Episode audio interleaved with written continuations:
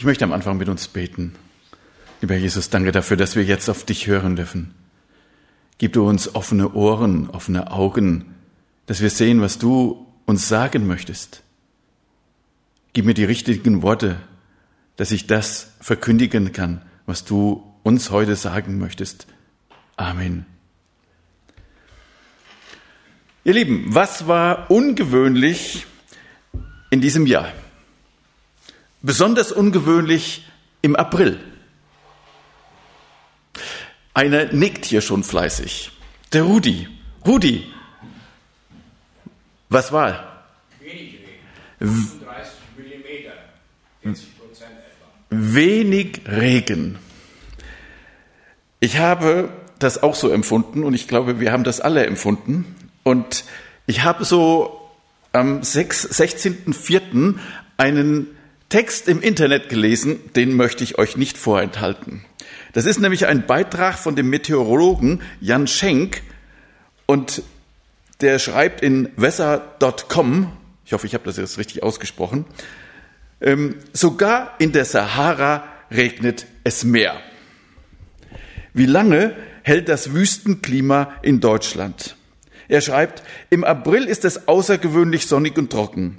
Es ist ein allgemeiner Trend der vergangenen 15 Jahre, dass der April immer trockener, sonniger und wärmer wird. Doch das Jahr 2020 ist dennoch extrem. Es herrscht Wüstenklima. Es gibt Orte, in denen nicht ein einziger Tropfen Regen fallen wird. Regen und April sind fast schon synonym. Denn Regen und April gehören fest zusammen, eigentlich. Doch das Aprilwetter hat sich verändert. Es wird immer wärmer, sonniger und trockener im April. So auch dieses Jahr. Nennenswerten Regen gab es eigentlich nur im Osten und Süden. Viel mehr als ein paar Liter pro Quadratmeter waren es aber auch hier nicht. In vielen Re Regionen hat es gar nicht im April geregnet. Soweit Jan Schenk. Also Rudi ist das aufgefallen. Euch anderen denke ich auch, oder? Ähm, Im Garten musste man gießen. Ähm, meine Frau hat das gerne gemacht, hat sich aber auch irgendwann beschwert, das ist mir alles zu viel. Oh, Birgit. Und ähm, ich habe dann mit dem Wasserschlauch schon mit dem Rasensprenger gearbeitet. Und ja, es ging sogar so weit, dass die Haubergsgenossenschaft aufgerufen hat, Freiwilligen, dass sie gesagt hat, hier, ihr Freiwilligen, kommt mal, hilft uns mit, die ganzen Bäumchen, die wir jetzt gepflanzt haben, zu gießen, denn die vertrocknen sonst. Und ihr habt das gesehen, da stand hier auf dem Vereinshausparkplatz so eine ganze Zeit lang ein großer Anhänger mit Wasser. Das ist zum Beispiel von dieser Aktion. Ja, und ich habe mir halt Gedanken gemacht, diese Trockenheit. Gibt es eine Geschichte in der Bibel, die mit Trockenheit zu tun hat? Und dann sagt jeder Bibelleser sofort, ja natürlich. Das ist zum Beispiel die Geschichte von Elia. Und ich habe mir halt in dieser Vorbereitung Gedanken gemacht und habe gesagt, wie kommt es dazu? Der Christoph hat eben schon diesen ersten äh, Text vorgelesen von dem König Ahab. Und deshalb möchte ich meinen ersten Teil heute überschreiben mit der Überschrift Gott teilt nicht. Gott teilt nicht. Hä? Denkt ihr wahrscheinlich komisch. Wir kennen doch Gott nur als denjenigen, der großzügig austeilt und alles. Aber Gott teilt nicht. Er sagt im zweiten Mose 34, Vers 14, denn du sollst keinen anderen Gott anbeten. Denn der Herr, dessen Name der Eifersüchtige ist, ist ein eifersüchtiger Gott. Also Gott ein eifersüchtiger Gott? Wir stellen fest, dass diese Eifersucht aber nur auf einen besonderen Bereich geht. Nämlich, es erklärt er noch ein ganz bisschen in Jesaja 42, Vers 8. Da schreibt der Jesaja, im, oder schreibt, sagt Gott, ich, der Herr, das ist mein Name. Ich will meine Ehre keinem anderen geben, noch meinen Ruhm den Götzen. Aha, da ist der Punkt. Gott teilt seine Ehre nicht. Gott will das, was ihm zusteht, sein Ruhm und Ehre für alles das, was er gemacht hat, für die Schöpfung, für uns, die er uns wunderbar gemacht hat. Aber wie war es damals? Der Ahab regiert in Israel. Und ich habe in einem Buch, das hat den Überschrift Israel von Jakob Gröcker, einen Abschnitt gefunden, den möchte ich euch so als Erklärung der Situation von Ahab einmal vorlesen. Als Persönlichkeit und als Regent gehörte Ahab wohl zu den bedeutendsten Herrscher, die Nordisrael besaß. Er regierte zu Samaria nicht ohne Talent 22 Jahre und erhielt das Land in einer gewissen Unabhängigkeit von den Nachbarstaaten. Er pflegte die von seinem Vater Omri angebahnten Bündnispolitik in kluger Berechnung weiter, um seinem Volk die Ruhe und einen friedlichen Aufbau zu erhalten. War doch auch seine Ehe mit Isabel aus politischen Erwägungen herausgeschlossen worden. Um der Freundschaft mit Tyrus willen zog er auch die staatspolitischen Konsequenzen und ordnete selbst den Yahweh-Kult seiner Freundschaftspolitik unter. Wie so oft in der späteren Weltgeschichte stand die Kultusbehörde unter dem Auswärtigen Amt. Das Kultusleben hatte in erster Linie Diener des Staates und erst in zweiter Linie Pfleger der Glaubensverhältnisse zu Gott zu sein. In diesem Dienst lebend fand Ahab offenbar nichts Verwerfliches darin, dass er neben den Altären Jahwes auch Baal, dem Stadtgott von Tyros, Altäre in Samaria erbaute. Als Vegetation und Gewittergott könnte er vielleicht äh, doch auch zur Erhebung des ausgedehnten Ackerlandes dienen. Als höchster Gott gab Ahab Jahwe den Gott der Väter. Also als höchster Gott galt aber Ahab Jahwe, der Gott der Väter. Gab er doch seinen beiden Söhnen, die ihm von Isabel geboren wurden, den Namen Ahasja, das heißt Gott ist Erhalter, und Joram, Jahwe ist erhaben oder Jahwe erhört, die zweifelsohne ein Bekenntnis zu Jahwe waren. Ja, soweit der Jakob Gröker. Wir sehen also das Problem. Darf es auch ein bisschen mehr sein? Jeder von uns kennt diesen Satz. Darf es auch ein bisschen mehr sein? Also, mit anderen Worten, Yahweh, den Gott der Väter, und Baal, Yahweh, den Gott der Väter, und Aschera. Darf es auch ein bisschen mehr sein?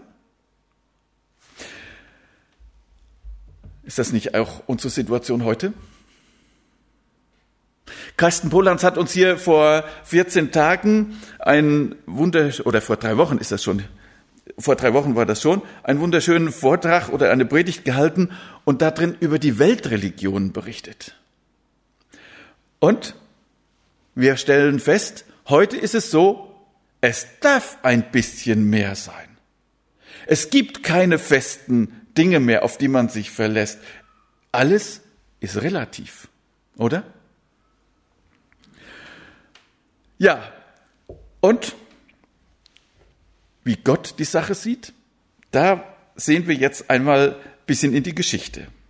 Also, wir stellen fest, Elia kommt hier zum allerersten Mal zum Auftritt oder in Erscheinung. Ja, bisher hatte man von Elia in der Bibel überhaupt nichts gehört. Er ist also total unbekannt. Und dann bekommt er von Gott den Auftrag, geh zu Ahab. Ist das vergleichbar mit heute, wenn wir den Auftrag, einer von uns jetzt hier den Auftrag kriegte, geh zu Angela Merkel oder geh zu Frank-Walter Steinmeier. Ähm, ich habe das ein bisschen versucht. Also, ich bin in Berlin gewesen mit Birgit und wir sind durch die ganze Stadt gereist. Wir waren vor dem Schloss Bellevue, haben geguckt. Frank-Walter Steinmeier haben wir nicht gesehen. Ich weiß nicht, ob er da war, aber wir haben ihn nicht gesehen und konnten ihn auch nicht sprechen. Dann sind wir fürs, vors Bundeskanzleramt gegangen, haben Angela Merkel gesucht, haben in die Fenster geguckt, diese große Fensterfront da am Bundeskanzleramt. Nichts gesehen. Die Wachen ließen uns auch nicht zu ihr rein. Wir haben es auch gar nicht probiert. Äh, also auch keine Chance. Dann waren wir im Bundestag, haben eine Plenarsitzung als Gäste besucht. Das war interessant. Ähm, ich weiß nicht, ob jemand von euch auch schon mal da war und hat so eine Plenarsitzung gesehen und erlebt oder am Fernsehen gesehen. Also es ist interessant, wie unsere ja, Volksvertreter da miteinander auch umgehen. Wir bekamen ganz klar die Ansage, nicht klatschen, nicht dazwischenrufen, einfach nur ruhig zuhören auf den Zuschauertribünen. Und unsere Volksvertreter? Klar, die hatten ihre feste Redezeit und in dieser Redezeit, da wurde aber auch richtig ausgeteilt gegen die anderen, gegen die gegnerischen Parteien oder besser gesagt Opposition. Und die antwortete natürlich auch mit Zwischenrufen und ja, ich erinnere mich sehr gut an den Herrn Hofreiter, der dann dazwischen ging und da durch den Saal brüllte. Oh, haben wir gedacht, das geht ja hier heiß her. Regieren scheint also auch heute in unserer Zeit gar nicht leicht zu sein. Und ja, wenn wir uns dann einmischen wollen in so eine Regierungsarbeit, dann können wir uns höchstens den Demonstranten, die dann vor dem Bundestag stehen und immer mit ihren Plakaten hochhalten, anschließen und unsere eigenen Plakate malen und sie hochhalten. Oder wir können natürlich E-Mails schreiben, aber ich weiß nicht, ob die Angela Merkel meine E-Mail liest.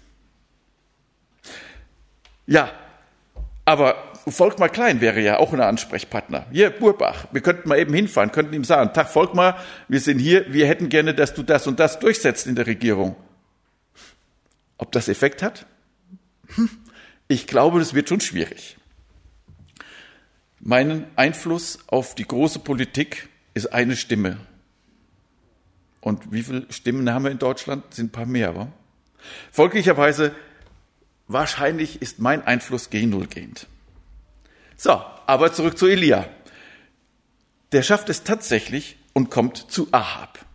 Ich weiß nicht, ob der auch Leibwächter um sich herum hatte oder irgendwo streng abgeschirmt war, er schafft es trotzdem dorthin zu kommen.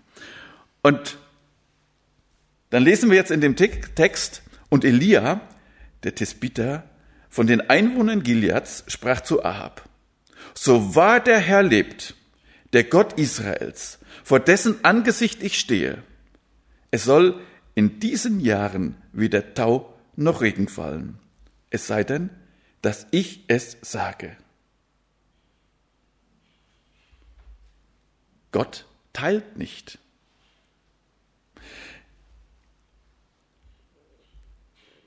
Ja, wie ist es? Gott ist ja souverän. Er hat Israel als sein Volk auserwählt. Er hat Israel in sein Land geführt. Und wem geben sie die Ehre? Baal und Aschera.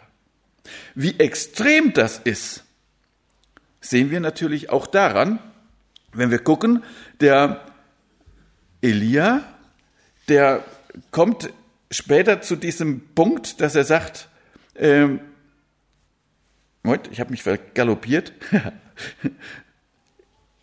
also wir haben festgestellt, dass Israel Gottes auserwähltes Volk nichts mehr mit Gott anfangen kann. Ist das bei uns anders?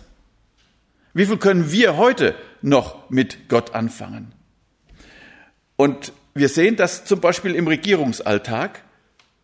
Da gab es früher grundsätzlich die, die Schwurformel, wenn jemand vereidigt wurde, so wahr mir Gott helfe. Habt ihr festgestellt, in der, europäische, in der europäischen Verfassung ist Gott schon ganz gestrichen. Und auch bei uns, wenn da jemand vereidigt wird, dann fehlt immer häufiger dieser Satz, so wahr mir Gott helfe. Und wie extrem das auch in diese Regierungsarbeit einfließt, das stellen wir auch dadurch fest, dass Gesetze so gemacht werden, dass man natürlich wiedergewählt wird. Und das heißt, die Gottlosigkeit unseres Volkes, die zeigt sich auch in unserer Gesetzgebung. So, bei uns gibt es zwar Meinungsfreiheit und Toleranz, aber was ist denn, wenn man nicht im Mainstream ist? Wenn man nicht mit der ganzen Meinung der Öffentlichkeit schwimmt. Was ist, wenn man sich gegen Abtreibung einsetzt? Oder gegen die Genderideologie? Oder was ist, wenn man wie Olaf Latzel sagt, gelebte Homosexualität sei vor Gott ein Gräuel? Dann kommt man unter Druck. Dann stellt man auf einmal fest, dass wir hier, was die Toleranz betrifft, in der Richtung nur Toleranz haben, wenn man der Allgemeinheit entspricht. Wenn man dem entspricht, was die meisten denken. Dann ist Toleranz auf einmal vielleicht auch ein Fremdwort geworden. Ja, jetzt auch zur Zeit des Elia war Gott ein Fremdwort geworden. Aber wenn Gott sagt, ich teile nicht, dann hat Gott ja schon im fünften Buch Mose, also am Ende der Wüstenwanderung, als Mose die ganzen Gesetze, die ganzen ja, Erklärungen von Gott dazu weitergegeben hat, da schreibt Gott oder schreibt Mose, wenn ihr jedoch dem Herrn eurem Gott nicht gehorcht und seinen Geboten und Vorschriften, die ich heute gebe, nicht gewissenhaft befolgt, werde euch die folgenden Flüche treffen. Und jetzt geht's los. Der Himmel wird über euch unnachgiebig wie Bronze und die Erde unter euch hart wie Eisen sein. Ihr Gärtner, ihr wisst das. Hat's lange nicht geregnet? Dann wird die Erde immer härter. Dann muss man das aufhacken, damit der Regen überhaupt erst wieder reinkommt. Und nur dann kann die Erde auch wieder Feuchtigkeit aufnehmen. Also, die Erde unter euch wird hart wie Eisen sein. Und der Herr wird Sand und Staub vom Himmel auf euer Land regnen lassen, bis ihr vernichtet seid. Und in Vers 33, ein Volk, von dem ihr nie zuvor gehört habt, wird die Ernte verzehren, für die ihr so hart gearbeitet habt. Ihr werdet ständig unterdrückt und schlecht behandelt werden. Kennen wir das auch schon? Dann Vers 46. Sie sollen immer eine Warnung für euch und eure Nachkommen sein, weil ihr dem Herrn eurem Gott trotz eures Wohnstands nicht fröhlich und dankbar gedient habt, müsst ihr euren Feinden dienen, die der Herr gegen euch schickt. Ihr werdet Hunger und Durst haben. Es wird euch an Kleidung und anderem fehlen. Es, er wird dafür sorgen, dass ihr erbarmungslos unterdrückt werdet, bis ihr vernichtet seid. So, und genau das ist jetzt in Israel der Fall. Ja, dieses ganze Land hat sich gegen Gott verschworen. Wir erkennen das in 1. Könige 19. Da ist nämlich der Elia vor Gott und er sagt, ich habe dem Herrn, dem Gott, dem Allmächtigen von ganzem Herzen gedient, aber die Israeliten haben ihren Bund mit dir gebrochen, deine Altäre niedergerissen und deine Propheten umgebracht. Ich alleine bin übrig geblieben und jetzt wollen sie auch mich noch umbringen. Das heißt, der Elia wusste von niemandem anderen außer ihm, der noch an Gott glaubt. Dramatische Situation für Gottes Volk, oder? Und in diesem Fall können wir feststellen, Gott teilt nicht. Also, Gott organisiert es, dass der Elia wirklich zu dem Ahab kommt und die nächsten Jahre wird weder Tau noch Regen fallen. Woher weiß Elia das? Das ist interessant. Hier steht nämlich drin, der Gott Israel, vor dessen Angesicht ich stehe. Also da, wo man mit Gott in Verbindung bleibt. Durch sein Wort, die Bibel, durch Gebet, durch Sonntagsmorgensgottesdienst, hier in Gemeinde oder in Kirche oder sonst irgendwo, jetzt bei euch zu Hause im Fernsehen. Der Gott, vor dem ich stehe. Und so können wir wissen, dass der Elia ständig in diesem Kontakt zu Gott war.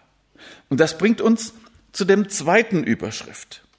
Gott will unsere uneingeschränkte Aufmerksamkeit.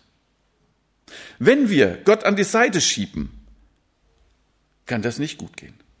Und so ist es damals bei Elia. Elia verkündigt den Auftrag Gottes und verschwindet. was wird der Ahab gedacht haben? Dieser Weltuntergangsspinner, ja, der hat schon wieder irgendwelche ähm, Verschwörungstheorien oder sowas ausgegraben. Und immer mit diesen Drohungen, Gott schickt Gericht. Vielleicht hat er auch nur gelacht, weil eine Regenwolke über ihn drüber zog. Ähnlich wie wir jetzt hier auch wieder Regen haben, obwohl es die Tendenz trocken ist. Aber wir wissen aus dem Jakobusbrief, dass es halt drei Jahre und sechs Monate nicht regnete. Wenn wir das nochmal auf uns übertragen, wir haben jetzt diesen extrem trockenen April gehabt, aber der Volker guckt regelmäßig an der Breitenbachtalsperre, die war also durch den Regen im Winter verhältnismäßig trock, äh, voll geworden. Aber äh, wenn man dann wieder liest, habe ich gestern im Internet noch einen kleinen Bericht darüber gelesen, dass ein Förster sagt, der Boden ist bis auf eine Tiefe von 1,80 Meter abgetrocknet. Also, wenn man das auffüllen will, dann müsste das also lange, lange Zeit einen richtig schönen, warmen Sommerregen geben, damit diese Wasserreserven wieder voll werden. Ja, wir machen uns heute Gedanken über Klimaerwerbung, ob das damals bei dem Ahab auch so war, dass sie auch gedacht haben, oh, Klimaerwärmung oder Klimawandel und Erderwärmung? Ja, wir wissen es nicht genau. Ja, wir bei uns sehen halt nur, dass unsere Wälder zum Beispiel diese Trockenheit nicht vertragen. Immer mehr von den Fichten werden braun, sterben ab. Insofern wird sich das Bild des Siegerlandes in den nächsten Jahren, wenn da nicht Gott eingreift und Regen sendet, noch ganz massiv verändern. Ja, aber was für mich interessant ist, ab wann hat sich denn der Ahab damals unwohl gefühlt? Klar, in Israel ist es nicht ganz so warm, äh, nicht ganz so so trocken, äh, so, ist nicht ganz so wie wir hier im Siegerland, als die nasseste Region Deutschlands gegolten haben. Da ist es immer trockener und wärmer. Ja, und? Ab wann war er denn verzweifelt? Ab wann war er zornig? Wann hat er angefangen, nach dem Elia zu suchen? Gott hat sich nämlich um den Elia gekümmert. Denn Gott sprach, geh fort von hier wende dich nach Osten, verbirg dich am Bach Krit, der östlich vom Jordan fließt.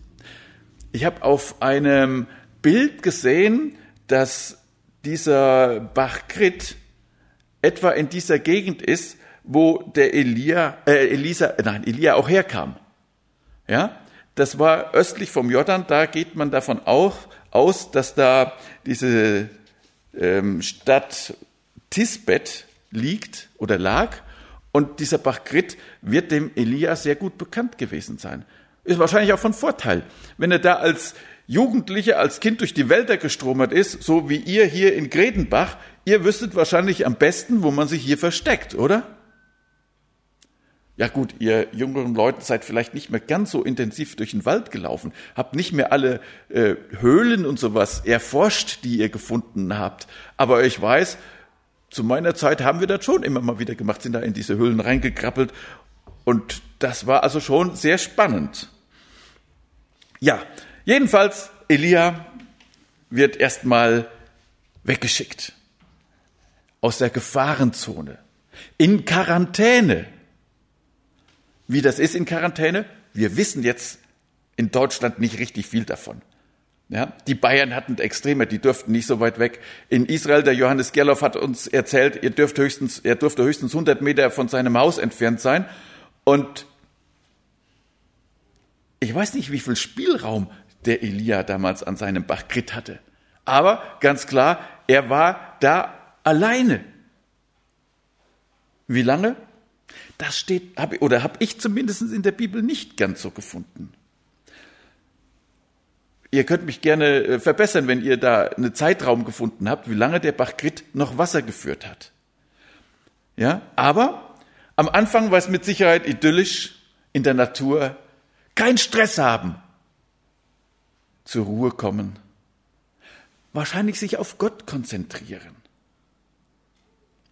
Ich weiß nicht, ob er was zu lesen mit hatte.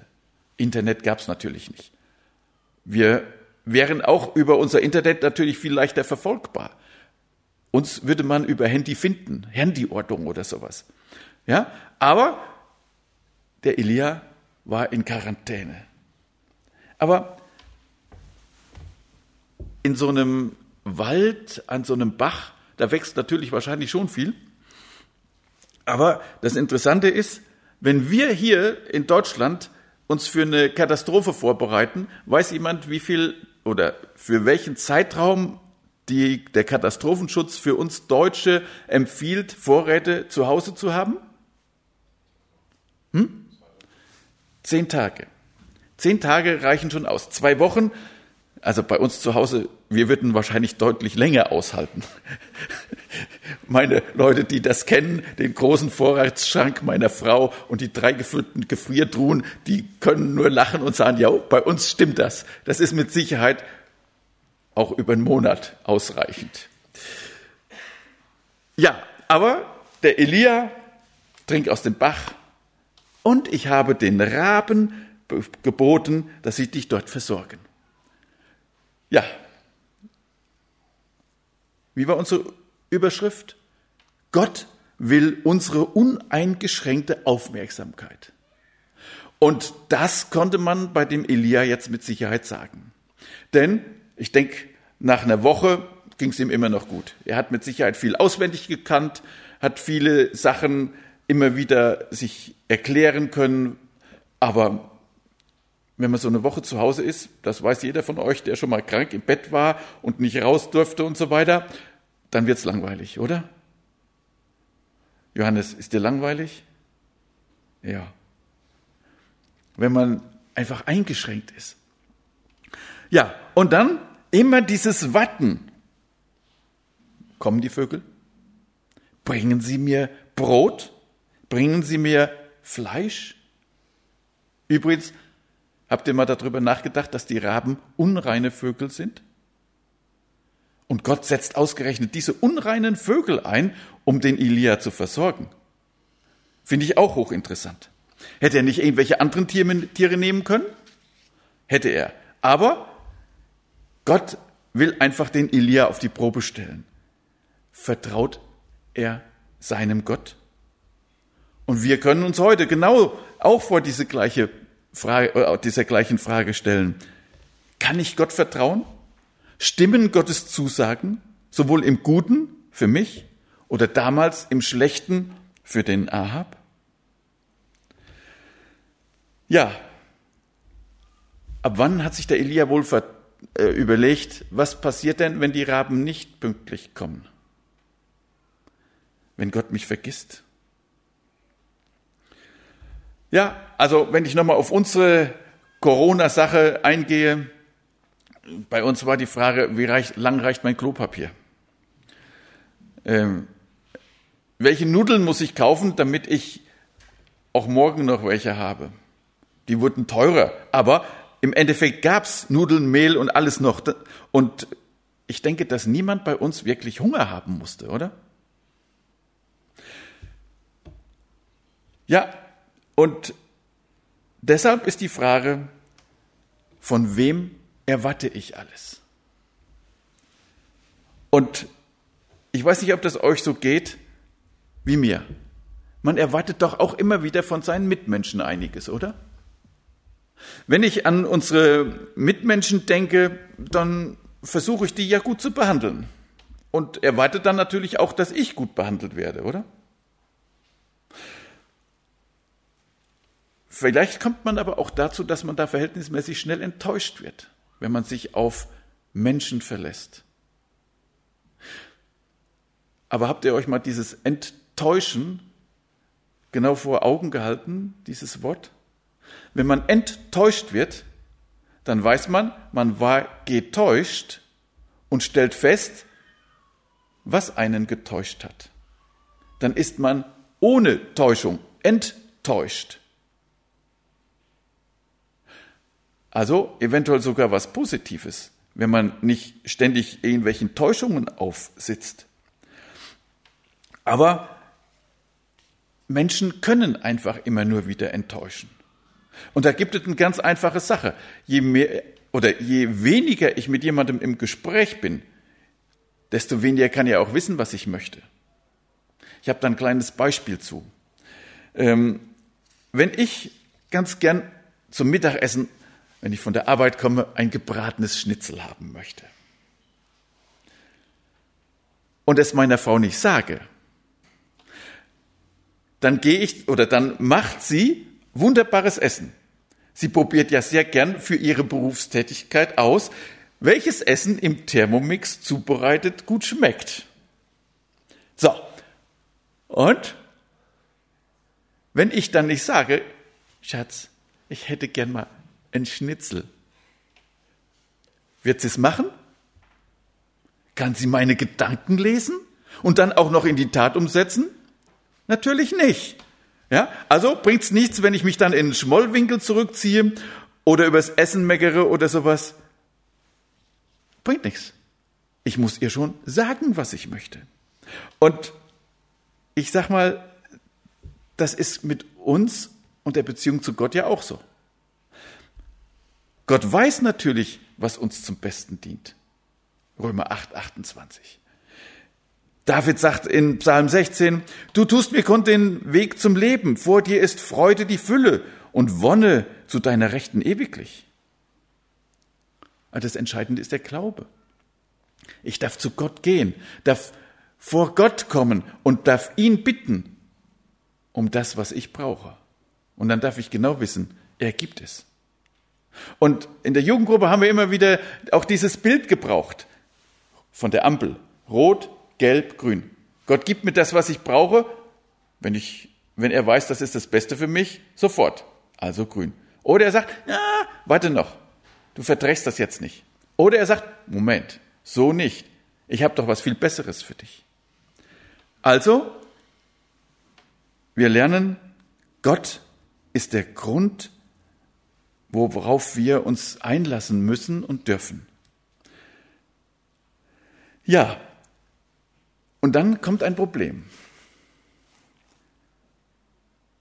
Gott schickt den Elia an einen Bach. Und er ist im festen Wissen dahin gegangen, Gott macht das richtig. Aber was passiert denn, wenn auf einmal dieser Bach austrocknet? Was ist denn, wenn wir auf einmal feststellen, Gott hat uns einen, einen Platz gestellt, und auf einmal habe ich Schwierigkeiten da drin, werde auf einmal so unter Druck kommen, dass ich nicht mehr weiter weiß. Der Elia wusste, drei Tage, mehr kann ich nicht ohne Wasser leben. Ich weiß nicht, wie viel Reste er aus dem Bach geschlürft hat und diese dieser versiegte Bach hat ihn natürlich auch wieder an seine Grenze geführt. Ist das bei uns ähnlich? Werden wir von Gott auch an diese Grenzen geführt? Ich denke ja. Aber das bringt uns zu einem nächsten Punkt. Gott macht alles richtig. Und weil Gott alles richtig macht, ist der Elia dann an diesem Punkt, dass er von diesem vertrockneten Bach weitergeschickt wird. Ja? Mache dich auf, geh nach Zapat, das bei Sidon liegt. Wo ist das? Wenn wir das mal auf der Karte versuchen nachzuvollziehen, das ist genau da, wo die Isabel herkommt. Da, wo der Baalskult herkommt. Gott schickt den Elia also in Feindesland. Und dann, dann schickt er ihn auch noch zu einer Witwe. Der Elisa hatte das Glück, er wurde zu einer reichen Witwe geschickt und hat da immer wieder Unterschlupf gefunden. Der Elia wurde zu einer armen Frau geschickt. Die war so arm, dass sie nichts hatte. Ja, wir lesen das. Der Elia kommt hin, findet die Frau am Stadttor, wie sie Holz sammelt und dann sagt Elia, gib mir zu trinken. Und dann springt er, sagt er hinterher, bring mir auch noch ein bisschen Brot mit. Und die Frau konnte nur sagen, so wahr der Herr, dein Gott lebt, ich habe nichts Gebackenes, sondern nur eine Handvoll Mehl im Topf und ein wenig Öl im Krug. Also, ich will meinem Sohn und mir etwas zubereiten, damit wir es essen und dann sterben. Nichts mehr da. Nichts mehr zu kaufen, nichts mehr im Haus. Sterben, verhungern. Ich glaube, für uns Westeuropäer ist das eine, ein Gedanke, den wir uns gar nicht wirklich vorstellen können. Aber damals war es Realität. Wie auch heute an vielen Ecken auf dieser Erde. Die Frau gesteht sich also ein, ich habe nichts. Und wenn wir überlegen, die Mütter müsste ich jetzt eigentlich fragen, wenn ich mein Kind verhungern lassen muss, zugucken, dass mein Kind verhungert, das ist ein ganz schrecklicher Gedanke, oder? Und dann, Gott macht nichts falsch, er macht alles richtig.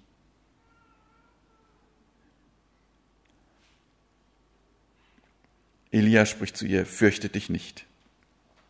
Geh hin und mach, wie du gesagt hast. Aber bring zuerst den kleinen Brotfladen zu mir hinaus. Ha, unverschämt, oder? Hey, ist egal, ob du jetzt verhungerst oder morgen verhungerst. Aber ich habe erst mal noch für einen Tag was zu essen, oder? Aber Gott stellt wieder auf die Probe. Gott macht alles richtig. Dadurch, dass Gott sagt, fürchte, oder ich, ich lese das hier weiter, denn so spricht der Herr, der Gott Israels, der Mehltopf soll nicht leer werden und das Öl im Krug nicht weniger werden bis zu dem Tag, da der Herr es auf den Erdboden regnen lassen wird. Was hat die Witwe für eine Chance?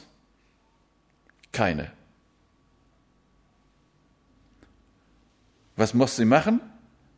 Einfach dieses Risiko eingehen und diesem Elia, den Gott, dem sie nicht glaubt, sondern sie sagt ja, der Gott oder der Herr, dein Gott, nicht mein Gott, sondern dein Gott, der hat mich beauftragt oder von dem nehme ich das an. Ja? Und so geht sie hin, backt dieses Fladenbrot und es passiert genauso, wie Elia das gesagt wird. Ich denke nicht, dass der Krug sofort voll gewesen ist, bis oben hin, sondern ich denke, sie hat das Mehl rausgenommen, der Krug war leer, hat gebacken, das Öl komplett ausgeschüttet, also den Teig gerührt, dann gebacken, dem Elia gebracht. Ich weiß nicht, wie schnell sie dann anschließend nach Hause gelaufen ist, um zu sehen, stimmt es wirklich, was dieser Prophet oder dieser Mann, den sie eigentlich gar nicht kannte, gesagt hat? Oder bin ich irgendeinem ja, Hochstapler aufgesessen?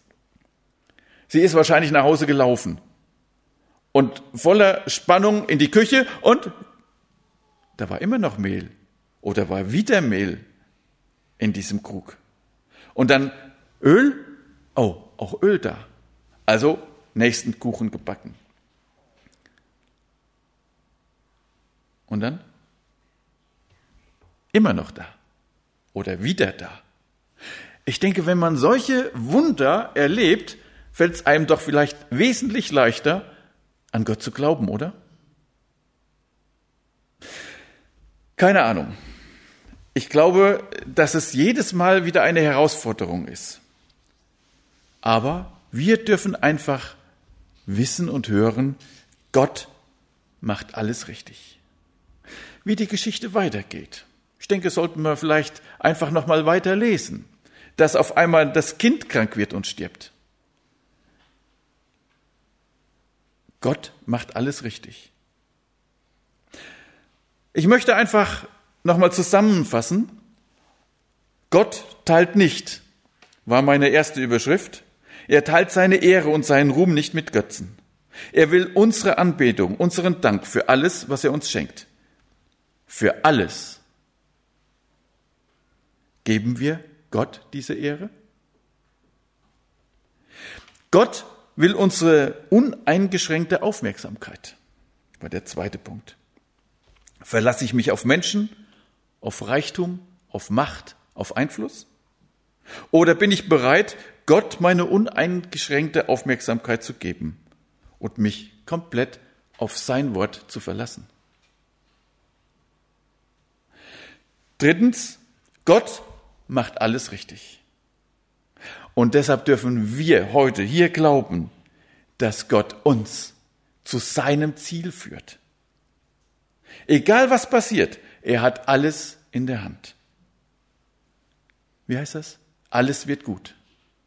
Und Kati, meine Tochter, hat immer hinterher gesagt, spätestens im Himmel. Glaubst du das? Amen. Ich bete. Lieber Jesus Christus, hab du ganz herzlich Dank dafür, dass wir an dich glauben dürfen, dass wir uns auf dich verlassen dürfen, dass uns diese Geschichte von dem Elia mit diesen Wundern als Beispiel dienen kann, dass du uns auch heute versorgst, dass du heute mit deinen Gaben uns reich beschenkst. Und so dürfen wir alles, was wir haben, aus deiner Hand nehmen. So dürfen wir staunen über jedes Mal, wenn wir etwas zu essen und zu trinken haben, dürfen wir staunen darüber, dass Wasser aus dem Wasserhahn kommt und dürfen dir dafür danken, dass wir ja Essen haben dürfen, dürfen vor jedem Essen dir danken. Und so dürfen wir dir danken, dass wir hier auch als Gemeinde sein dürfen, dass wir ja, diese Gemeinschaft haben dürfen, dass wir auf dich hören dürfen, dass wir gemeinsam beten dürfen. Danke, dass du uns so reich beschenkst.